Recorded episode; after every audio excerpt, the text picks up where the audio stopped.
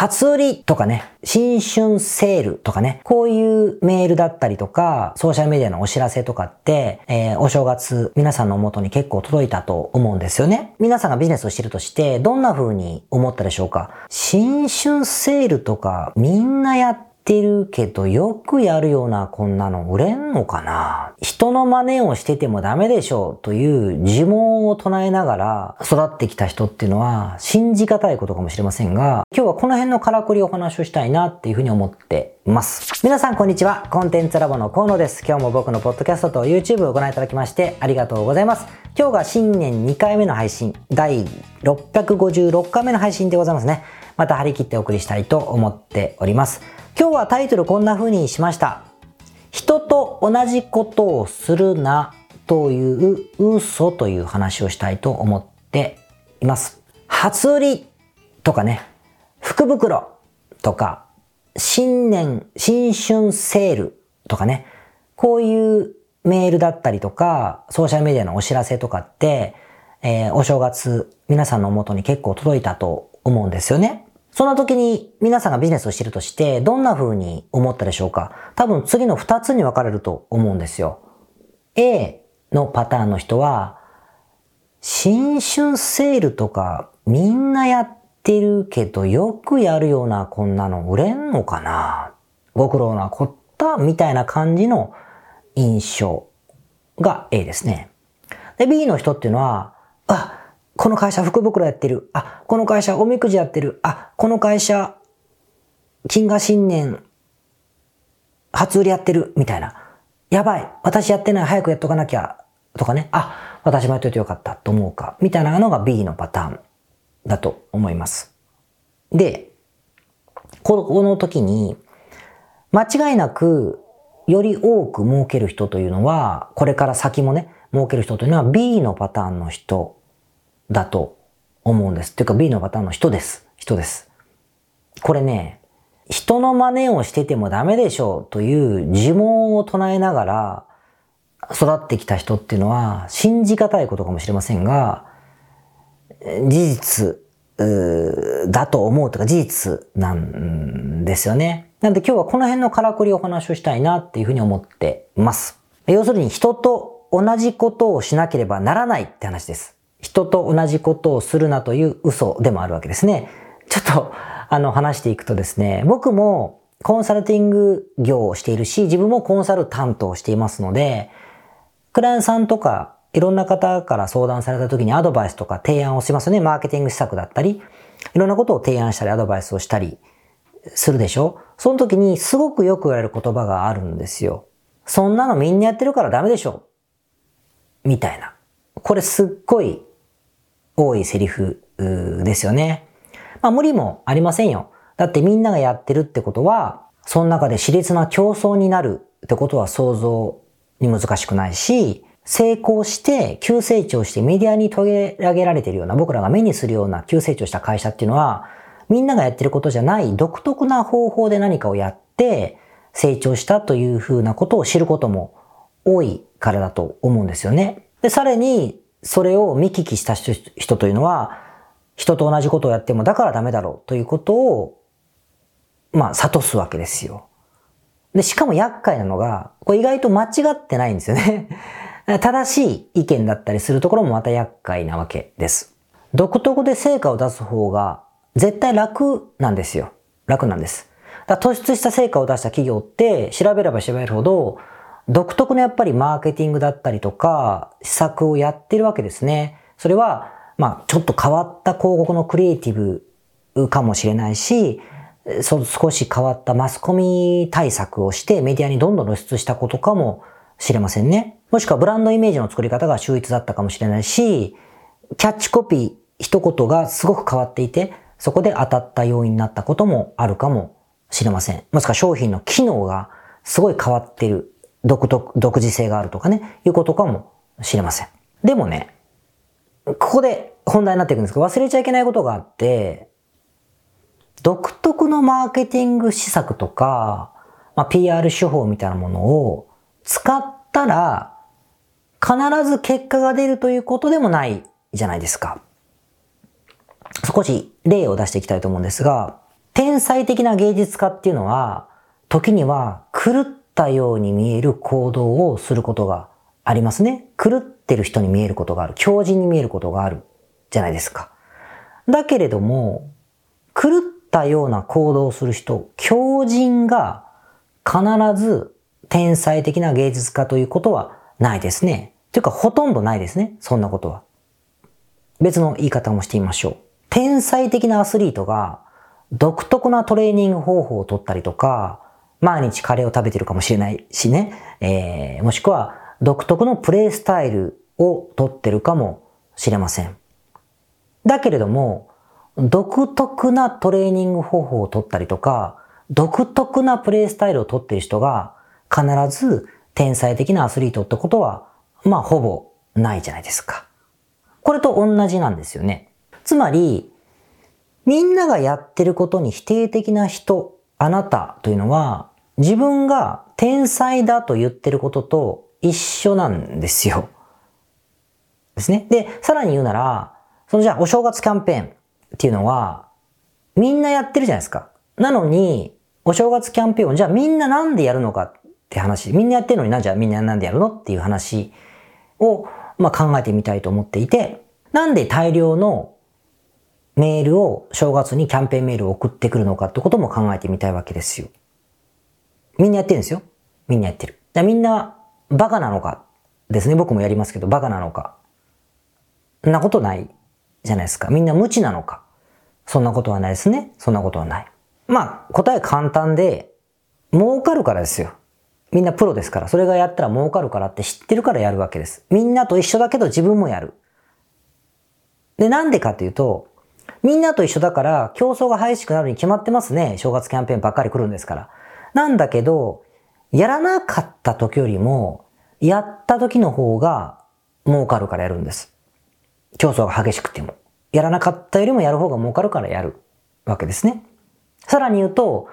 それを上回るほどの、さらにそれをやらない時を上回るほどの新たな独特な手法というのがないからやらないわけですよ。伝わりますかね？まあ、つまり効果があるからこそ使い倒されるし、使い倒されるからこそチープに見える。みんなやってんじゃんって感じに見えるだけであって、それは効果があるからということにまたループするわけですよ。ちょっと話を変えましょう。あの、武道の世界でですね、シューハーリって言葉があります。あの、多分お勉強すごくなさってる方は、あの、当然知ってると思うんですけど、守るって言葉と、は、破るって言葉と、離れるって言葉で、シューハーリって言うんです。どういう概念かというと、まずは守る、シュ、守るっていうのは、決まった方、えいやえいやえいやみたいな決まった方をまず守りましょうというのが守る。で、これが完璧にできる。えいやえいやえいやってできるようになったら今度はえいやえいやどつきみたいなわかんないけど。もしくはえいやの時にこう、順手だったやつを逆手にするとか、もしくはチョップにしてるとかわかんないけど、みたいなね、ことですよ。軸足を右だったんだけど左に変えてみるとかね。いうふうに、ちょっと、ちょっと破るんです。ルールを。できた上ですよ。できた上で、破る。破る。で、さらに強くなっていき、最後は、り、離れる。全然違う、もうなんかもう水拳みたいな。水拳はまあ型だけど、酔ってるふりして人殴るみたいな、こんなの絶対手張りの中でしか生まれてなかったと思うんですけど、こう離れる。そして新たな型ができる。その離れたものが新たな、それが強ければ、それをみんなが真似するとまた新たな型になり、その型をまた守って離れて破ったやつがまた新たな型を作るってこのループだと思うんですよね。これが手張りっていう概念なんですけれども、これかなと。例えばビジネスに置き換えると、守る時には正月セールやる。みんな初売りやってんだから俺もやるぞって初売りを普通にやると。他者と同じにやってみる。そして結果を出したり、効果計測していくと。で、次に、えー、破る。時には正月セールは三が日にいつも初売りしてたけど、あえてずらして成人式あたりにやってみようか。とかね。もしくは初売りの言い方を少しおみくじに変えてみようかとかいうふうにして離れていく。あ、破るんだ、破れて、破っていくと。で、さらに今度離れる。正月セール一回やめて、ちょっと違うマスコミ対策で一年中誰でもが欲しくなり、正月になったら勝手に欲しくなるように、ブランドイメージを作っていこうみたいなことを考えて離れていく。っていうこと。ですよ。これが手張りの考え方なんですよね。ポイントなのは、手張りっていう順番、まず型を徹底的にマスターしないと、破るというところで効果はもう出ないし、離れちゃったりしたら、もっと効果が出ない。型をやり尽くして、それを少し破る。そして離れるっていう順番じゃないと、いきなりやっちゃうとですね、なんか、何も知らない奴が、ただ弱えくせに変な、変な動きをしてるみたいな、こんな、なんかそれ強いのみたいな、強いかと思って、みたいな感じになるじゃないですか。だからただ、ただ変わった人になったんですよ。ただ、ただの変わった人になっちゃうから、これがめっちゃ多いなって思うので、やはり守るってことから始めないといけないし、僕もそうですけど、ほとんどの記憶は守るだけでも成果出ますからね。守ることを徹底的にやってからじゃないかと思うし、守るだけで急成長した会社ってもっといっぱいあるから。っていうふうに思います。だからまあ、セールスメルマがしつこく送るとか、メールをたくさん送るとかね、キャンペーンも季節ごとに打っていくとか、えー、ユーザーレビューを入れてくだされば特典差し上げますとかですね、クーポン差し上げますとかっていう当たり前のことっていっぱいあるじゃないですか。これはやっぱり守り、守り、守りでやらないとね、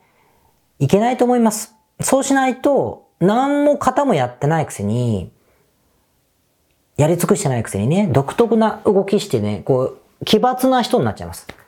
天才なふりしてるけど、超奇抜な人みたいな感じで、ものすごくかっこ悪い感じになるので、あの、これは気をつけていきたいなと。僕もね、あの、一時期ね、若い時はね、自分がね、ちょっとね、人とちょっと違うことするみたいな風に見られたいみたいな、非常にこう、かっこつけな感じがあってですね、今思い出したらめっちゃ恥ずかしいですけども、これはね、気をつけていきたいなと思いますので、ぜひまだ、これ配信するのって1月中旬だと思いますけども、まだ間に合いますから、新春キャンペーン打ってくださいよ。ということで、また次回。はい。それでは656回目の雑談いきたいと思います。えー、新年一発目の配信で、の雑談で僕、掃除したって言ったと思うんですよ。部屋の掃除をしたと。で、綺麗になったんですよね。いろんなところが。で、ちょっと古かったので、IT ツールをね、一新してみました。えー、何かというと、商売道具の Mac ですね。Mac を M2 の CPU っていう最新の CPU を積んだ最新の MacBook を買いました。まだセットアップしてないけど 買いました。そして、えっ、ー、と、モニターもですね、古かったので、こう27インチのとても大きな、あの 4K のね、ディスプレイを買いました。で、キーボードもですね、あの、義理の弟くんが、あの、プロプログラマーなのですごく優秀な子だからいろいろアドバイスしてくれるんですけど、あの、HHKB っていうね、有名な高級キーボードがあるんですよ。それがいいっすよっていうことですごくアドバイスをされたので、僕キーボードちょっと今の合わなくて、それも買いました。んで、さらにね、あの、姿勢がちょっとね、悪いと肩凝っちゃうじゃないですか。で、僕、ぎっくり首も昔やっていて、ディスプレイの位置ってこだわりがあるんです。で、今回の画面がでかいので、まあ、取り回しが大変だから、あの、こういうモニターアームですね。えー、エルゴトロンだっけな、有名なモニターアームも買いましてですね、全部フルセットで買っちゃいましたね。もちろん全部まだセットアップしてません。けれども、あの、これをね、やってみたいと思います。で、また使い勝手はね、皆さんレビューしたいと思いますが、だからなんだったらもう S も買おうかなとかね、いろいろ思ってますけども、またレビューしたいと思います。でも思うんです。こんな風に張り切ってね、作業者として一新して喜んでますけれども、僕は経営者になりたいので、で、いたいので、本来はね、いやーもう最近スマホでチェックするだけですわ、わははーってなれよって話もあるんですよ、ツッコミとしては。なんか、めっちゃ作業効率する道具いっぱい買ってどうすんだよみたいなね、話もあるはあるんですけど、ね、まあまあそこはご愛嬌ということで、え、まずは環境を今時にしてみました。ということでまたご報告したいと思います。でもう一個ね、実はこのキーボード買った時に、Amazon で僕詐欺に遭いかけましてですね、この話はちょっと今日長くなるから、また今度します。今、今日、ちょうど今日判明したんで、あの、ネタに揃えてないんですけど、これ、ことの顛末がそそろそろわかるので、結果が出たらまた話をしたいと思います。そそれではまた皆さん頑張っていきましょう。